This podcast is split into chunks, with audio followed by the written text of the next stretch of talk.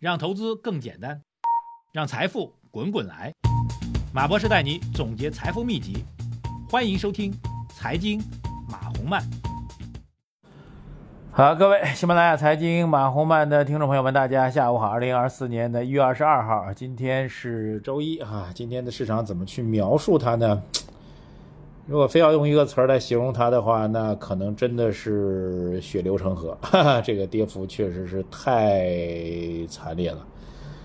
呃，三大指数暴跌都超过了百分之二点五啊，肉疼啊！这个上证指数跌了两点六八，深成指跌了两三点五啊，创业板指数跌了两点八三，北证跌了四点三啊，全市大跌，五千二百家公司下跌，仅一百四十六家上涨。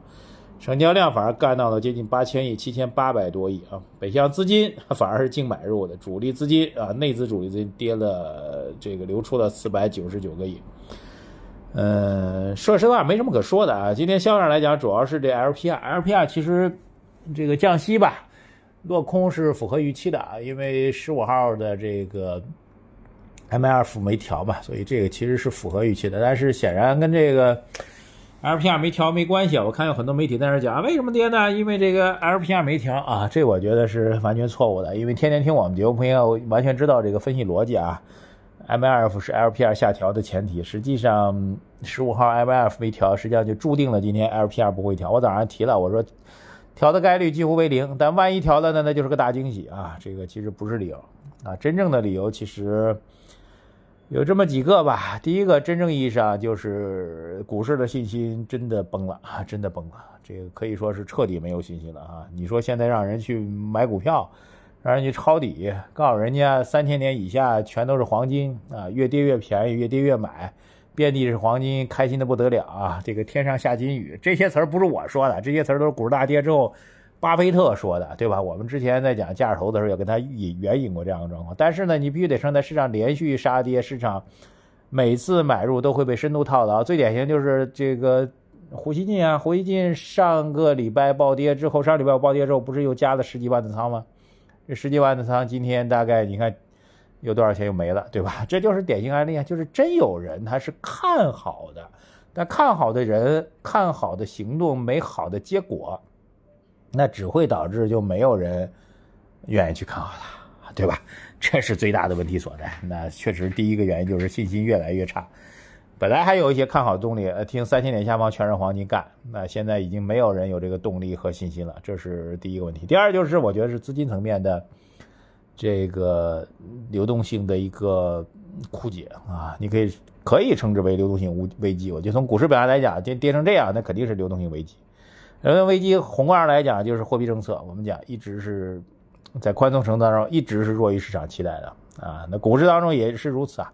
整个社会当中看似有钱，但实际上一直都还缺钱，对吧？这个确实是资金面的一个状况。嗯，第三个呢，就是我们发现，由于前两个要素存在，所以市场的空头呢现在非常聪明的借助了这个雪球产品。雪球产品，我们一直跟大家讲啊，这玩意儿不用去了解太清楚，大概其就是越跌，这个市场就会出现这个清仓啊，这个止损啊、清盘的这样一个时间线。只是这个时间线，这个清仓的这个状况，它是明盘的。就以前你私募基金哪个私募基金要去清盘了，这个不是公开的，大家不知道。那雪球跟其他的产品不一样，它是公开发行的产品啊，所以它什么样的产品，什么时候会被。呃，清盘清掉啊，这个专业术语叫做敲入。敲入其实不是买入的意思，敲入其实是卖出的意思啊，是要清仓的意思。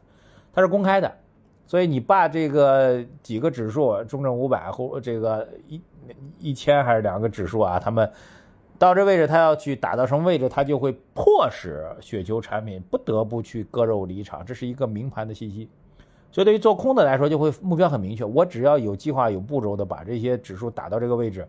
我在做空期指上做空，我就可以赚钱，大家明白吗？那那些那些雪球产品是必须要割肉的，这就成为了这个反而成为了空头助推的一个方式和方法，相当于怎么着？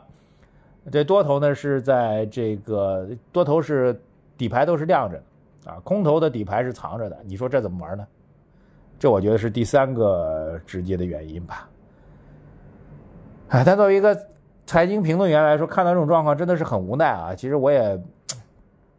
没什么属于我能说的，因为我们更多是自上而下，从宏观基本面到宏观的政策啊。说句实在话，非要去推演的话，宏观基本面、宏观政策似乎也能够解释本轮走弱的原因，但是跌成这个样子，已经和宏观基本面、宏观政策没关系了，已经某种来讲已经超出我的能力圈了。而且要补充一下，今天从市场的交易上来讲。并非没有护盘资金啊，上证五零和沪深三百其实是有护盘资金的，到最后的结果是护盘资金也被砸死了，也被砸死了。这时间点，我作为一个 普通的财经观察员吧，或者说普通的 A 股的小小的小散股民来说，我强烈呼吁监管部门不能再坐视不管了啊！因为股市再这样弱下去、跌下去的话，绝对不是仅仅是股民受损的问题，对于整个国民经济的投融资的发展啊，对于整个社会的。安定的问题都会带来影响啊，这个其实至少有 股民的情绪的管理的问题，对吧？还有什么呢？大家知道，就是我们大量的社保资金都在股市当中来啊，在我们人口老龄化越来越加剧的情况下，如果社保资金被深度套牢的话，将来如果老百姓没钱养老的话，这个事情兹事体大呀！啊，我真的是强烈呼吁一下监管部门，不能再坐视不管了啊！金融监管部门不只是证监部门，证监部门其实主要是查违规违法。真正能够给股市带来信心、输入弹药的，其实是我们的货币政策管理的当局，好吧？就不直接点名了，但事实确实如此。该有人为今天的市场的下跌更加有担当的去把担子扛起来了，而不能放任不管了，好吧？其实也只能说这么多了，更多的我们也只能无奈和感慨，希望一切都能变好。非要打一句气儿的话，就是。明天太阳照样升起，只是希望明天的股市不要再跌了。如果明天股市再去跌下去的话，太阳升起，大家可能也会觉得，嗯哼，不过如此吧，好吧，只能说这么多，好吧。希望有关部门能够更加担当一点，能够挺身而出、挺胸而出，能够去把这些问题直面它、去解决它，而不是在放任不管啊！再次强调一下。好，各位，上涨时候陪您，下跌时候也陪您，这就是我马红曼。如果各位透过喜马拉雅收听我们节目的话，请务必点击节目的关注按钮、留言、点赞、转发，谢谢大家，再见。